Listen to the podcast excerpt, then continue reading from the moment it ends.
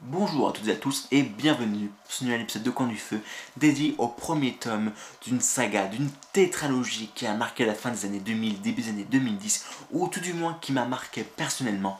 Je parle bien entendu d'Eragon, mais tout de suite je vais vous lire le résumé de ce livre. Un garçon, un dragon, une épopée. Voilà bien longtemps que le mal règne dans l'empire de Galalagesia. Et puis, un jour, le jeune Aragon découvre au cœur de la forêt une magnifique pierre bleue, étrangement lisse. Fasciné et effrayé, il l'emporte à Carvajal, le village où il vit très simplement avec son oncle et son cousin. Il n'imagine pas alors qu'il s'agit d'un œuf et qu'un dragon, porteur d'un héritage ancestral aussi vieux que l'Empire lui-même, va en éclore. Très vite, la vie d'Aragon est bouleversée. Contraint de quitter les siens, il s'engage dans une quête qui le mènera aux confins d'Alégesia. Armé de son épée et guidé par les conseils de Brome, le vieux conteur, Eragon va devoir affronter avec son jeune dragon les terribles ennemis envoyés par le roi Adola, dont la malveillance démoniaque ne connaît aucune limite. Eragon n'a que 15 ans, mais le destin de l'Empire est désormais entre ses mains. Alors Eragon et la saga de l'héritage, qui est le nom que, porte cette saga de cette tétralogie comportant 4 livres, est une saga, une œuvre de fantasy pour la jeunesse. Et j'ai envie de dire même fait par la jeunesse, puisque Christopher Paolini est un jeune auteur. Quand il a publié son livre, il n'avait que 19 ans.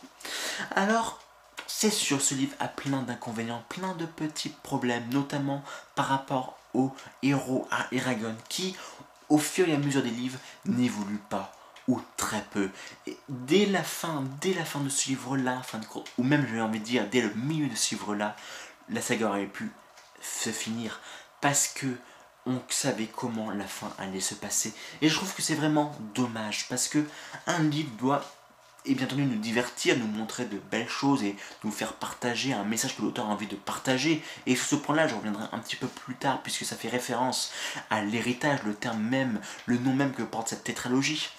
Mais il n'empêche qu'il faut quand même qu'il y ait un peu de surprise, nous prendre par surprise, qu'il y ait du suspense. Et dans cette saga-là, il y en a bien entendu puisqu'on ne sait pas comment euh, va y arriver à atteindre eh bien, son but et comment il va mettre fin à la démagogie eh bien, de son euh, antagoniste, de cet empereur malveillant.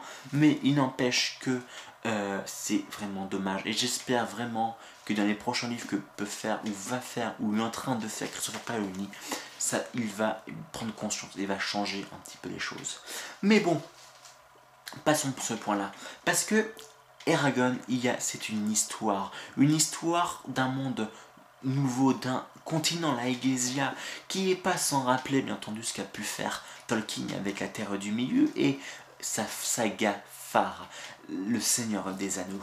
Mais loin de faire une comparaison entre Eragon et euh, la quête des Seigneurs des Anneaux, euh, Eragon, c'est euh, un monde où, bien avant, il y avait des dragonniers et des dragonnières, des elfes et des humains qui chevauchaient des dragons, qui avaient un lien étroit avec les dragons, qui les montaient et qui mettaient en place la paix et la prospérité et la justice dans ce continent-là.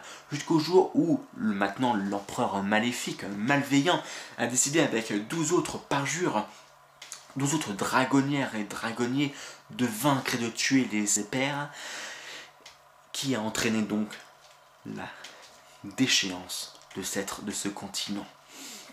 Et cela n'est pas sans rappeler ce qui s'est passé avec Star Wars. Parce que oui, l'héritage, c'est un lien, un clin d'œil à ces œuvres emblématiques, iconiques même, je dirais, qui a marqué l'enfance de l'auteur, mais aussi euh, l'enfance et l'adolescence et la vie de pas mal de personnes au XXe siècle avec Le Seigneur des Anneaux, la fantasy et Star Wars, une filmographie, une saga incroyable, épique. Et c'est ça l'héritage, c'est de faire passer le flambeau, de parler des règles iconiques, de parler des règles qui sont propres à la fantasy et à la Révolution et à Star Wars aux jeunes lectrices et jeunes lecteurs. Et c'est ça qui est intéressant, et c'est ça qui m'a plu quand j'ai pu lire Eragon, suivi de l'aîné, suivi de Bresinger qui est au tome 3, suivi de l'héritage, le dernier tome qui s'est fini en 2012, avril 2012 en France. C'est ça aussi le problème fin de compte de ce livre-là, c'est qu'il y a un peu trop de liens, un peu trop de clins d'œil. Il n'y a pas suffisamment de prise de risque de euh, l'auteur pour montrer ce qu'il sait faire vraiment. Parce qu'en fin de compte, on sent bien qu'il y, a un pays imaginaire qui est propre à l'auteur, qui est intéressante. Et peut-être pas suffisamment développé. Peut-être que quelques années de plus n'auraient pas été trop pour développer et écrire l'œuvre qu'il a écrit. Mais Eragon, ce n'est pas ça. Eragon, c'est aussi un film qui, je dois dire, m'a énormément déplu. Et c'est le problème des adaptations en fin de compte. Quand on parle d'adaptation, que ce soit d'un manga en animé, comme j'ai pu en parler dans un épisode de Hiver 2020 en animé, le lien est juste ici, une petite fiche. Mais euh, pour plein d'autres choses également, une adaptation, eh bien, ce n'est pas la copie conforme d'une œuvre, d'un médium vers un autre médium. Parce que chaque médium ont, leurs règles, ont leurs avantages et ont leurs inconvénients, et qui ne s'appliquent pas à l'un ou à l'autre. Il n'y a pas de règle propre pour pouvoir copier, euh, faire un copier-coller conforme d'une œuvre à une autre.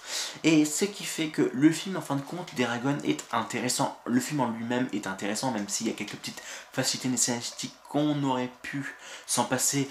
Je parle bien entendu de l'évolution de, de Saphira qui s'est fait en un claquement de doigts.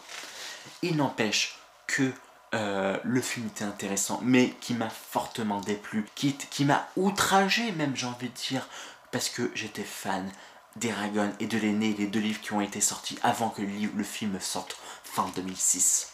Alors oui, Eragon, c'est de la jeunesse, mais j'en parle tout de même parce que pour celles et ceux qui sont jeunes, qui sont parmi vous, qui me suivent et qui sont jeunes, je vous conseille tout de même Eragon, qui est un livre de fantasy qui est intéressant, qui reprend tous les codes du genre de la fantasy, qui fait des liens avec Star Wars bien entendu, et puis eh bien qui est une épopée à part entière, même si les liens qui sont très étroits avec Tolkien, et qui même une sorte de copier-coller, certains diront même, il n'empêche, c'est comme une bonne œuvre pour de la fantasy jeunesse, et je vous le conseille. Mais bien entendu, euh, c'est fait par les jeunes, pour les jeunes, donc je vous laisse à vous les jeunes lire ce livre, cette trilogie, cette tétralogie intéressante qui m'a vraiment plu et j'espère sincèrement qu'elle vous plaira autant qu'elle m'a plu à mon époque. Sur ce, je vous laisse lire au coin du feu.